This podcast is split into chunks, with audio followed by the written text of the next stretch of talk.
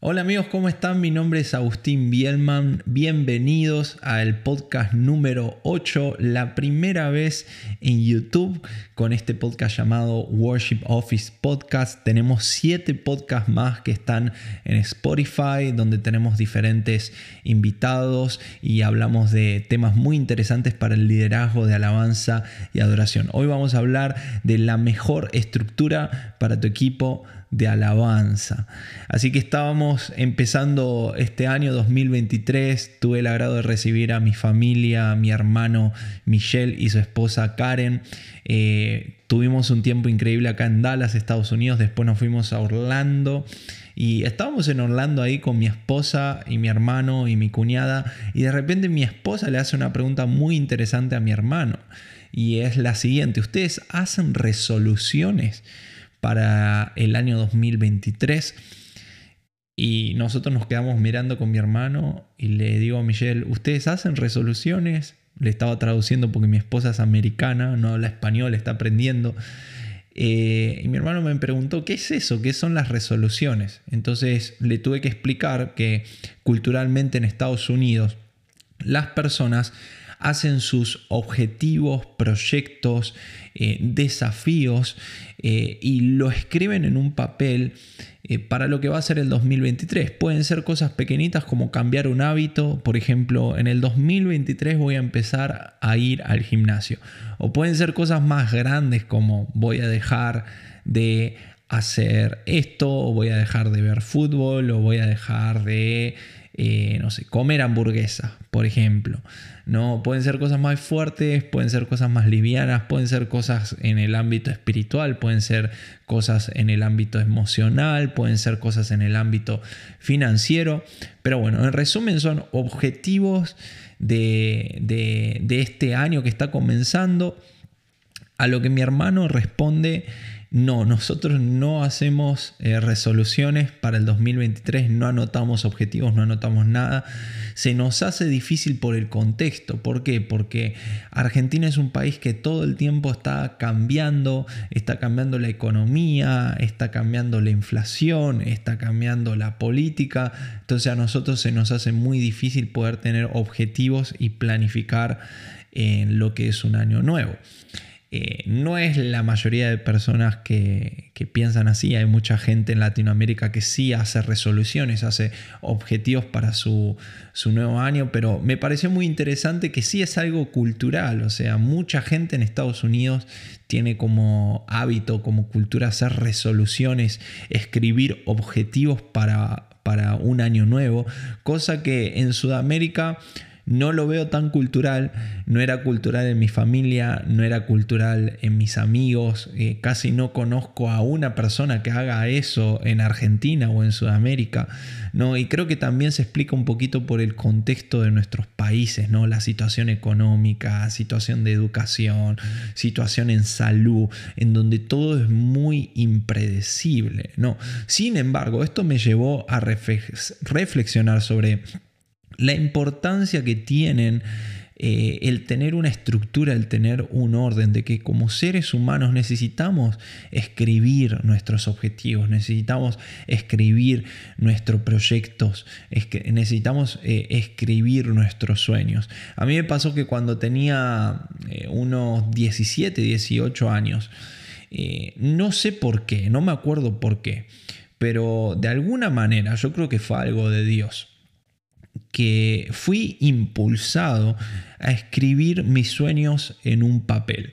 ¿no? Entonces agarré un papel y empecé a escribir. Y empecé a escribir cositas muy chiquititas, como por ejemplo, a mí me gustaría tener una Mac. Por ejemplo, ahora tengo una Mac.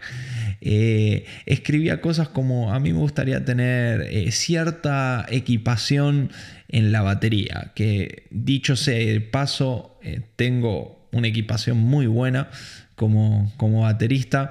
Pero cosas así, eh, que sencillas, medianas, me gustaría tal, eh, tener tal auto, ¿no? Y algo me estaba impulsando a escribir en este papel eh, lo que a mí me gustaría tener o las metas que me gustaría alcanzar en un futuro cercano, en un futuro, un futuro mediano o en un futuro quizás más lejano. ¿no? Entonces empecé a decir, si yo tengo un Dios grande, un Dios que me llamó, eh, un Dios que, que, me eligió, yo necesito empezar a soñar un poquito más grande. Entonces me empecé a animar a escribir cosas en ese papel que para mí en ese momento eran imposibles de, de cumplir o de vivir. Por ejemplo, el hecho de vivir en Estados Unidos. ¿no? Era algo que a mí me atraía mucho, eh, era algo que muchos amigos músicos me decían, vos tendrías que ver la manera de irte a vivir allá, tendrías que ver la manera de quizá buscar alguna oportunidad para ir a tocar allá como baterista, vas a tener muchas oportunidades, se te van a abrir muchas puertas, prepárate para cuando se te dé esa chance de ir a Estados Unidos, pero para mí a los 17 años era impensado, imposible el hecho de venir a un país como Estados Unidos a vivir, a estudiar o a hacer lo que sea, o ni siquiera de, de vacaciones, porque no teníamos ni plata para ir de vacaciones a la esquina, así que menos íbamos a tener para venir a Estados Unidos. Pero por alguna razón yo empecé a escribir que quiero eh, viajar tocando la batería, que quiero eh, dar conferencias de adoración, enseñar acerca de lo que es adoración y alabanza bíblica, enseñar acerca de, la música y viajar. Y empecé a escribir todos estos sueños.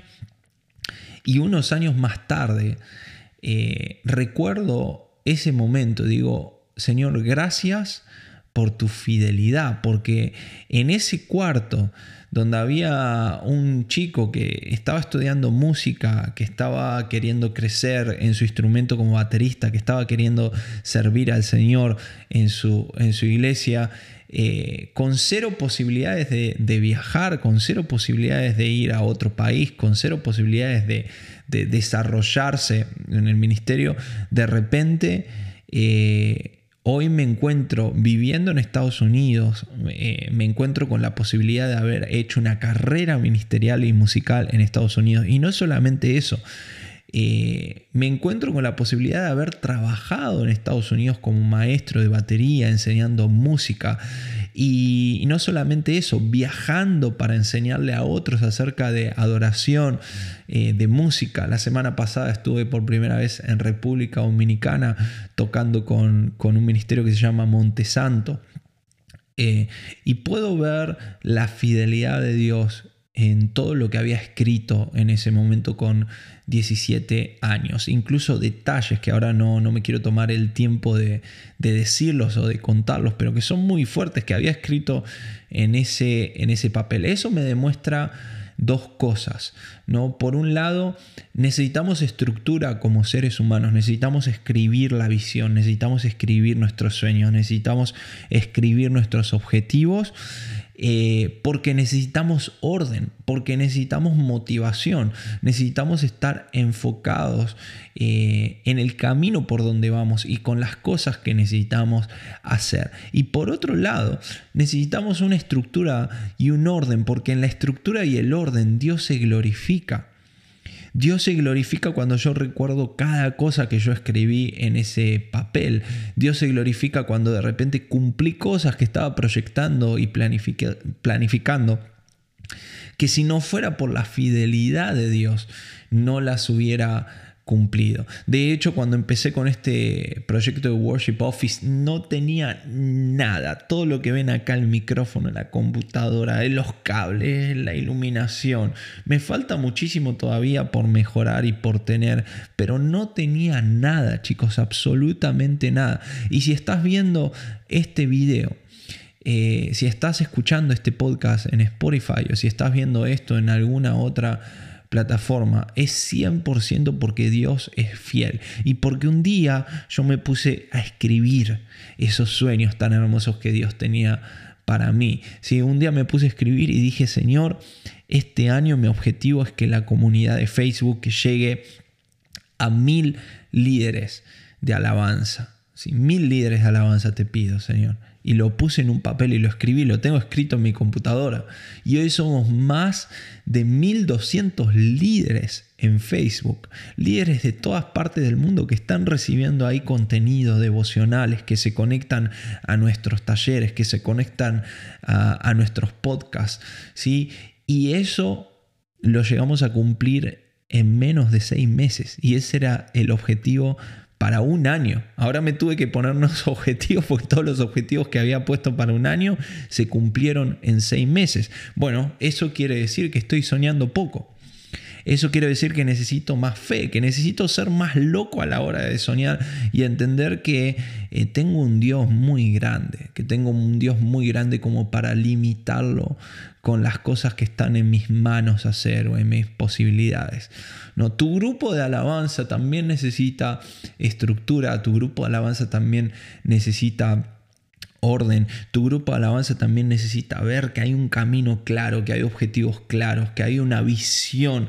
Eh, 2, versículo 2 dice, y el Señor me respondió, escribe la visión y haz que resalte claramente en las tablillas para que pueda leerse de corrido, pues la visión se realizará en el tiempo señalado. Marcha hacia su cumplimiento y no dejará de cumplirse, aunque parezca tardar, espérala, porque sin falta vendrá. Yo no sé en qué circunstancias se encuentre tu grupo de alabanza, tu ministerio. Yo no sé en qué circunstancia se encuentre tu liderazgo, pero los propósitos de Dios sobre tu vida se van a cumplir, porque Dios es fiel. Pero nosotros como seres humanos necesitamos orden necesitamos estructura. El orden es algo que Dios nos regaló para enfocarnos en él. Cuando, cuando hay una falta de orden, cuando hay una falta de planificación, hay una falta de estructura en los grupos de alabanza, empiezan a aparecer la falta de motivación, empieza a aparecer la falta de enfoque, empieza a aparecer... Eh, tristeza, frustración. Hay chicos que me escriben por, por Instagram, líderes de alabanza, y me dicen, Agustín, mis, mis, músicos están desmotivados, mis músicos no me responden los mensajes y muchas veces esa falta de motivación, esa falta de, de compromiso pasa por una falta de orden porque hay falta de objetivos, porque hay falta de planificación, porque hay falta de proyección. Y todo esto lo necesitamos como seres humanos. Si hay planificación, si hay orden, si hay estructura, te puedo asegurar que vas a ver la fidelidad de Dios en otro nivel. Si Cuando hay desorden, cuando hay falta de estructura, cuando hay falta de planificación, cuando estamos corriendo siempre a último momento para hacer las cosas, muchas veces Dios nos salva por su fidelidad, muchas veces Dios evita que seamos un desastre en nuestra función como adoradores, en nuestra función como líderes, y muchas veces ni siquiera nos damos cuenta que Dios sobró, porque hay tanto desorden que es tan difícil identificar cuando Dios está obrando, cuando Dios está haciendo algo. En, cuanto, en, en cambio, cuando hay un orden, cuando hay una estructura, cuando hay una planificación, eh, hay otro nivel de, de, fidelidad de Dios, porque podés ver en los papeles, en lo práctico, cómo Dios se manifiesta. Me acuerdo que había un testimonio de una, de una mujer que estaba en la iglesia y ellos querían eh, comprar una casa y ellos explicaban, eh, nosotros, aunque nos faltaba más del 50% para comprar eh, esa casa que queríamos comprar. Eh, con mi esposo fuimos fieles en administrar y en saber todo lo que entraba y salía en nuestra economía. ¿sí? Y cuando llegó el momento en donde nos propusimos esta fecha vamos a comprar la casa, empezamos a revisar nuestras finanzas y empezamos a ver que teníamos el dinero para comprar la casa, pero que por otro lado, todas las cuentas que hicimos no daban los números. No daban los números, no nos daban los números, no podíamos creer cómo teníamos el dinero para comprar la casa y viendo todo lo que habíamos ganado y gastado durante el año, no podíamos creer que había muchísima más plata de la que habíamos hecho y la que habíamos ganado, ¿no? Entonces, administrando de buena manera y viendo cada gasto que habíamos tenido, pudimos ver eh, la fidelidad de Dios y que de repente apareció dinero en nuestra cuenta que no sabíamos de dónde venía.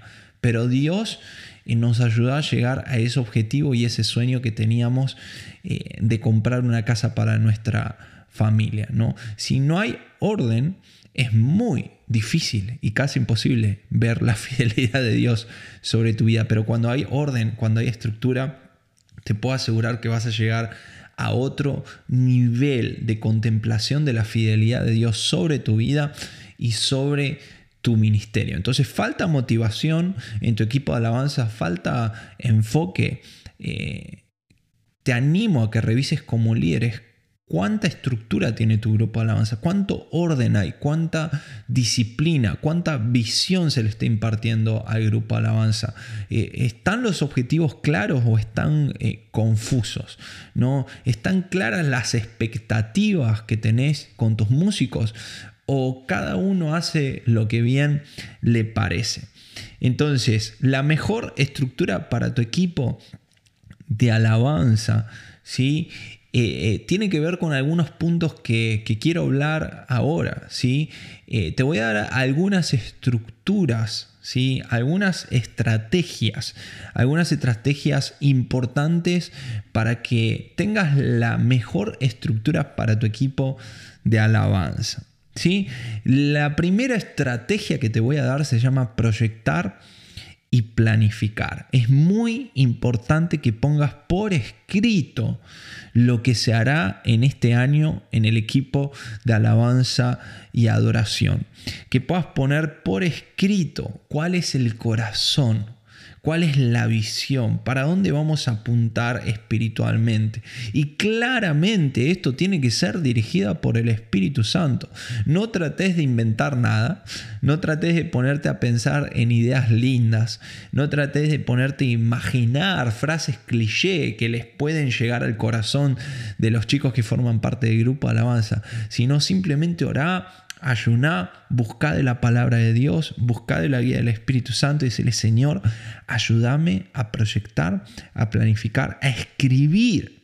¿Sí? Como decía el libro de Habacuc, escribir en tablillas que se vea claramente cuál es el corazón de este ministerio de alabanza, adoración. Espíritu Santo, guíame a poder escribir, a ser claro. Si lo podés escribir, lo podés transmitir. Por eso es tan importante escribirlo. Porque si no lo puedes escribir, lo que va a pasar es que hay tanta confusión en tu corazón y en tu mente, es que vas a andar cambiando el discurso cada dos horas. No, a un músico le vas a decir, el corazón del ministerio es que las familias adoren a Dios.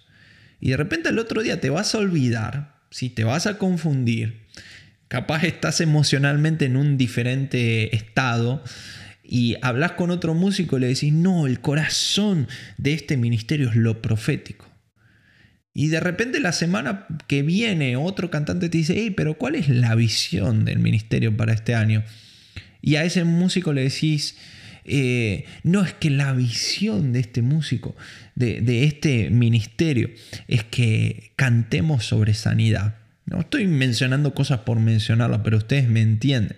Lo que muchas veces cuando no lo podemos escribir, es muy difícil que lo podamos transmitir. Y es muy difícil que los demás lo entiendan también, porque la gente tiende a olvidarse lo que le decimos, pero si es algo que está escrito, es algo que las personas pueden volver a leer, a memorizar.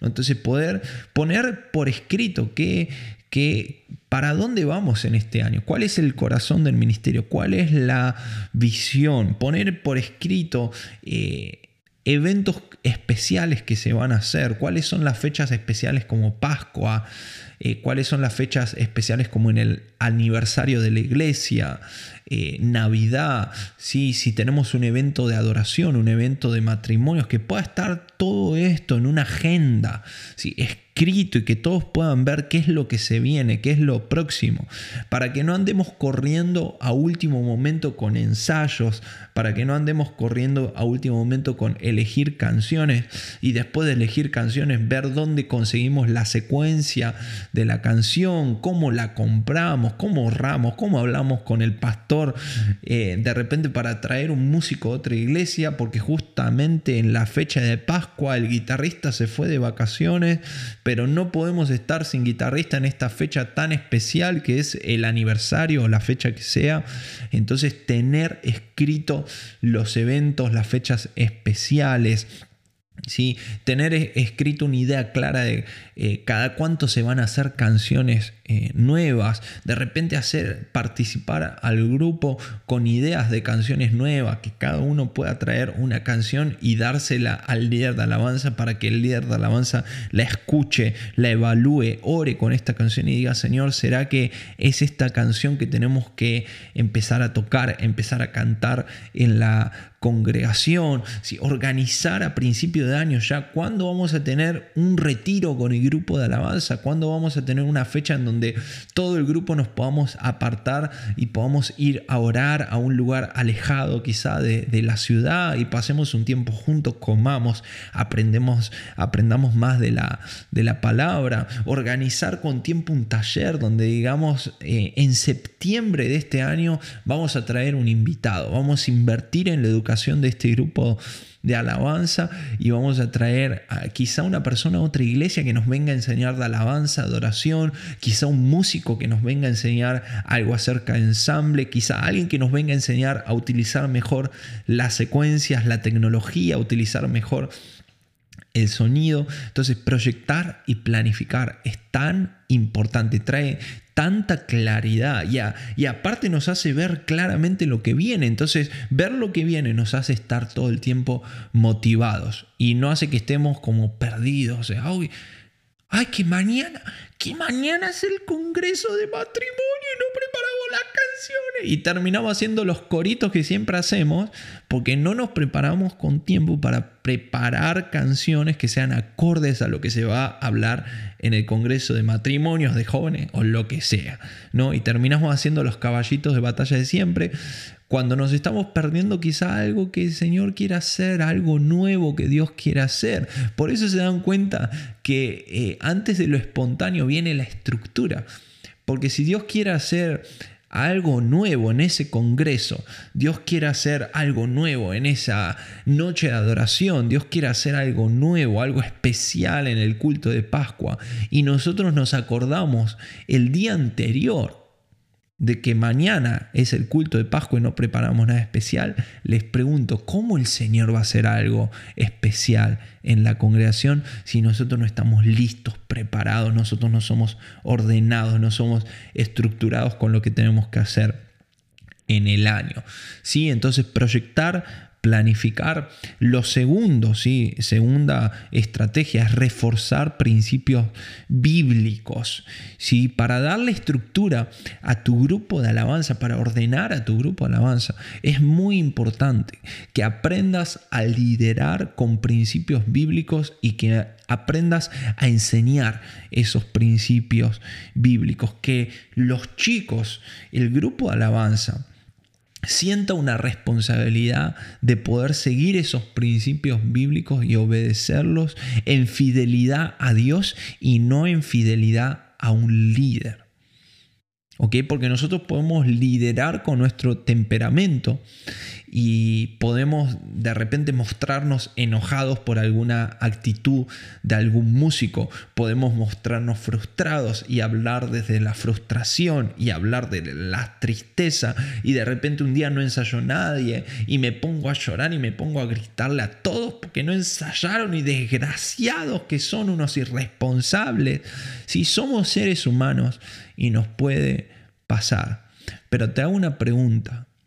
¿Querés que tu grupo de alabanza se guíe y camine por principios o querés que tu grupo de alabanza se guíe y camine por tus reacciones y por tu manera de liderarlos?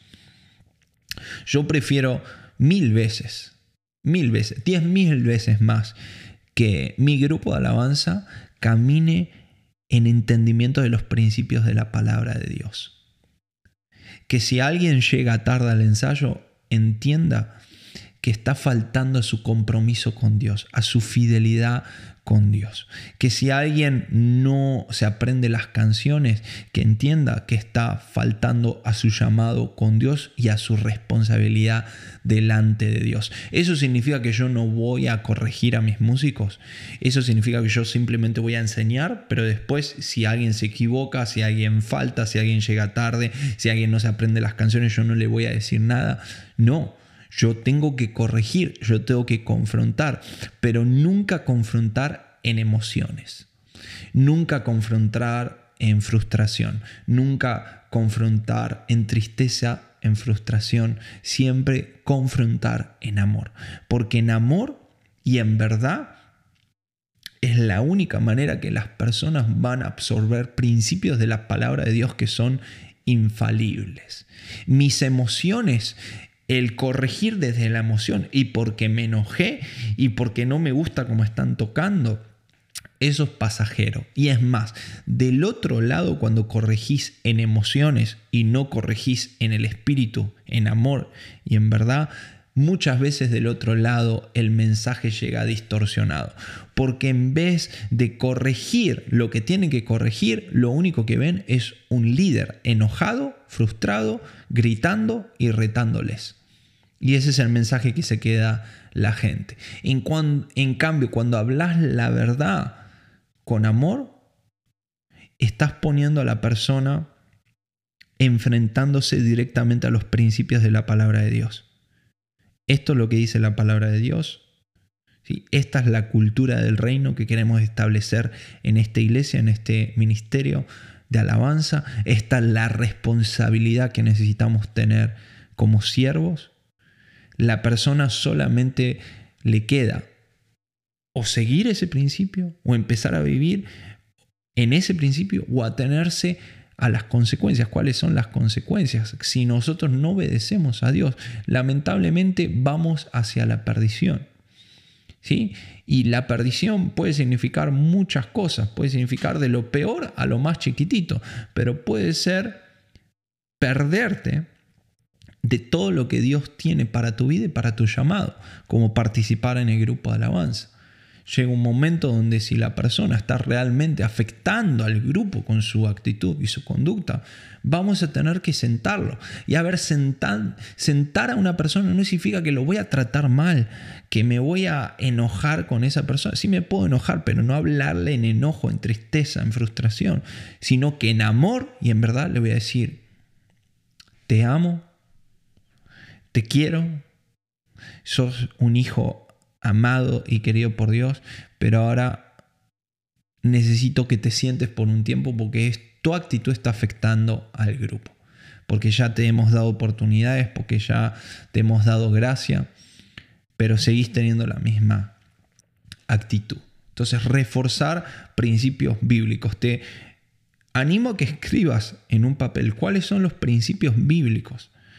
Cosas que vos ves en la palabra de Dios, que el Espíritu Santo te muestra que tu grupo de alabanza necesita eh, absorber y que necesita crecer. Sí, de repente es irresponsabilidad, de repente es se comunican mal, cada vez que se hablan, se hablan, pero de una manera que está mal, que no se hablan con amor, que se maltratan. Eh, muchas personas toman un lugar que no le corresponde, se pasan por, eh, digamos, se pasan por encima de la autoridad. ¿Cuáles son los principios bíblicos que necesitas reforzar en este año. El tercer punto, fomentar la disciplina. Necesitamos fomentar la disciplina en nuestros grupos de alabanza. ¿sí? Escuchen esto, el músico que es disciplinado es un músico que es fiel en su función. Necesitamos disciplina para servir a Dios. ¿Qué significa disciplina? Que soy constante, que soy puntual, que cada vez que me toca hacer algo lo hago bien. Lo hago con todo lo que soy, lo hago bien. Me toca sacar una canción, me pasan una canción para la próxima semana y la saco y la saco bien la canción, la practico, me la aprendo, me la memorizo. Me toca estar el ensayo a tal hora, ahí estoy a la hora que tengo que estar. Eso habla de fidelidad, tu disciplina habla de tu fidelidad delante de Dios. Si en lo poco le eres fiel, en lo mucho Dios te va a poner. Pero para que haya disciplina de los músicos, los requerimientos deben estar claros.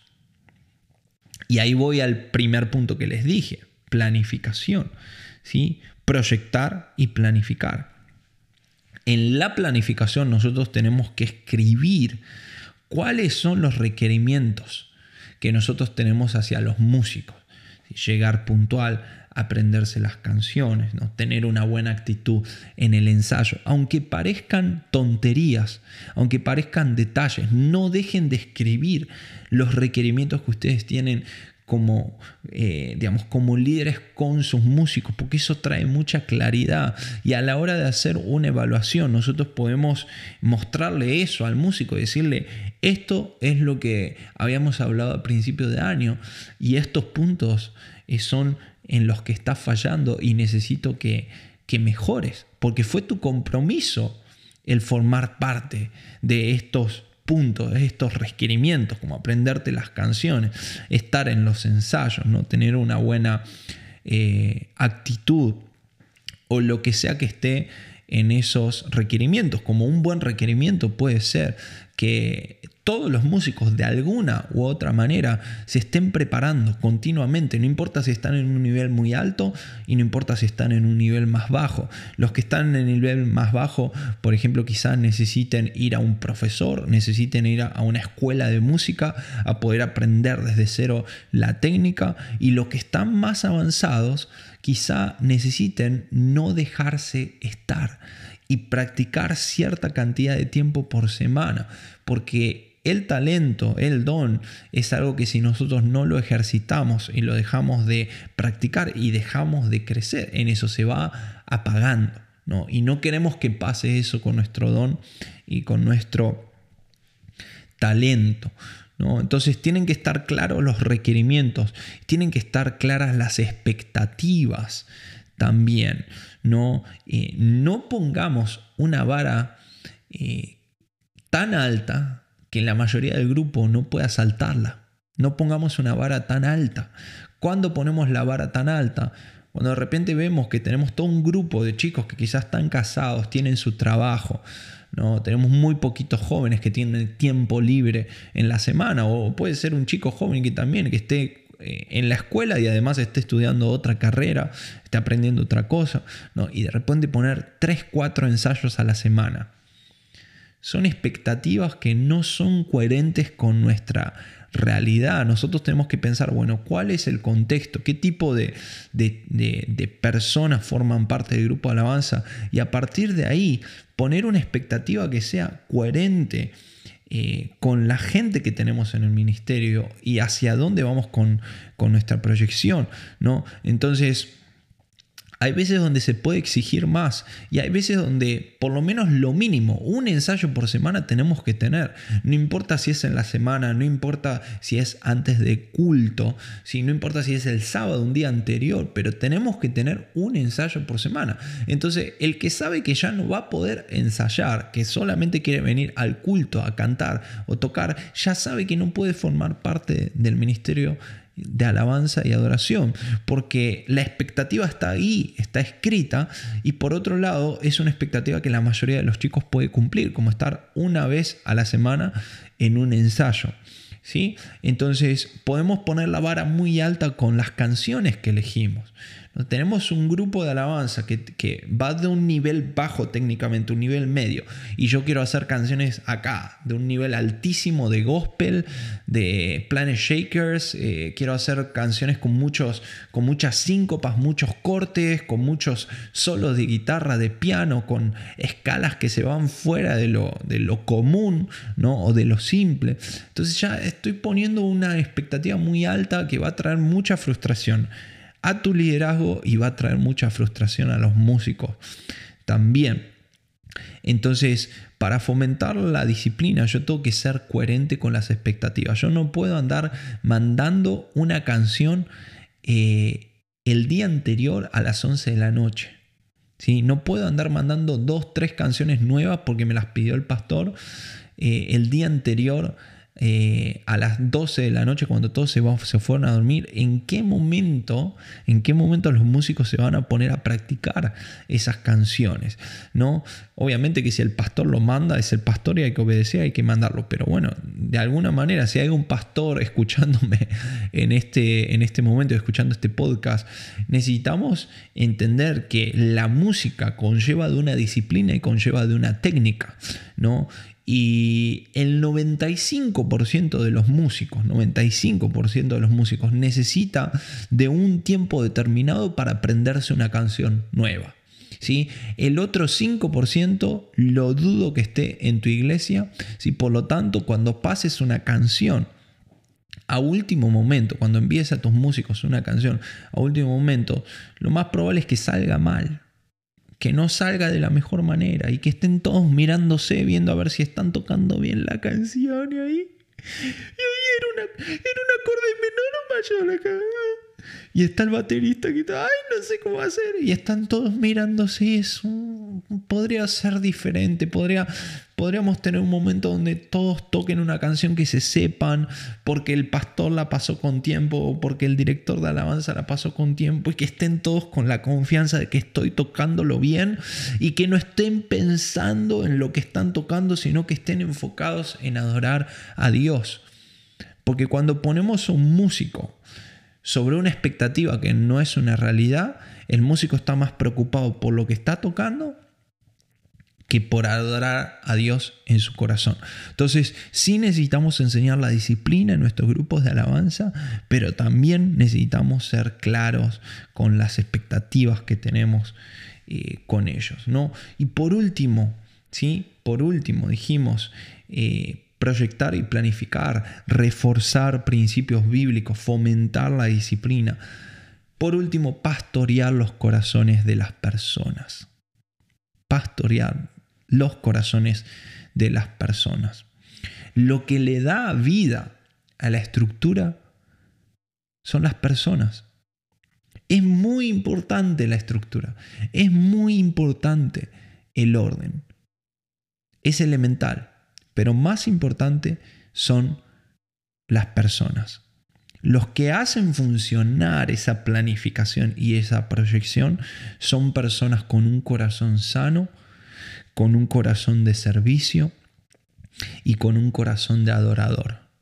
Puedes tener la mejor estructura. Quizá alguien que está viendo este video y diga, todo lo que está diciendo Agustín, hace años lo hacemos en la iglesia.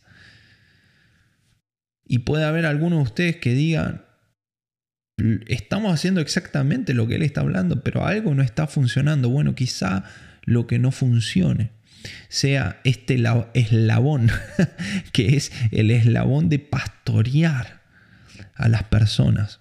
Sabes que no, no le vas a solucionar la vida a las personas como líder.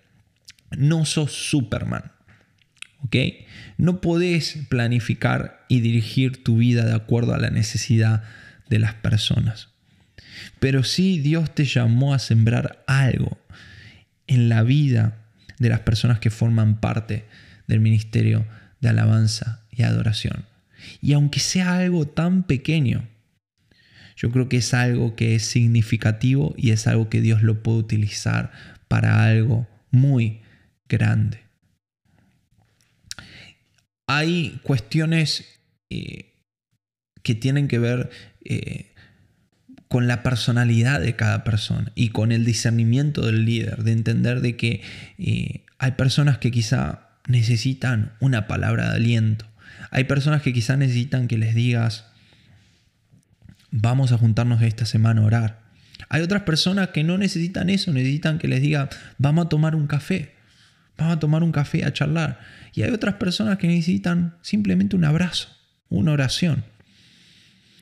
Que el Espíritu Santo te dé la sabiduría, el discernimiento para entender cómo pastorear a los chicos de tu grupo de alabanza, chicos y chicas. Pero esto es tan vital, porque lo que le da vida a la estructura son las personas. El orden es muy importante, la estructura es muy importante, pero esto no te va a solucionar todo. Si no está el Espíritu Santo en tu estructura, si no está la presencia de Dios y si no hay corazones dispuestos a servir al Señor, lo único que te va a quedar es una estructura muy linda, muy planificada, muy ordenada. Pero lo que le da vida a la estructura es el Espíritu Santo y el corazón de hijos que le quieren servir a Dios. Entonces, el último punto es pastorear las vidas.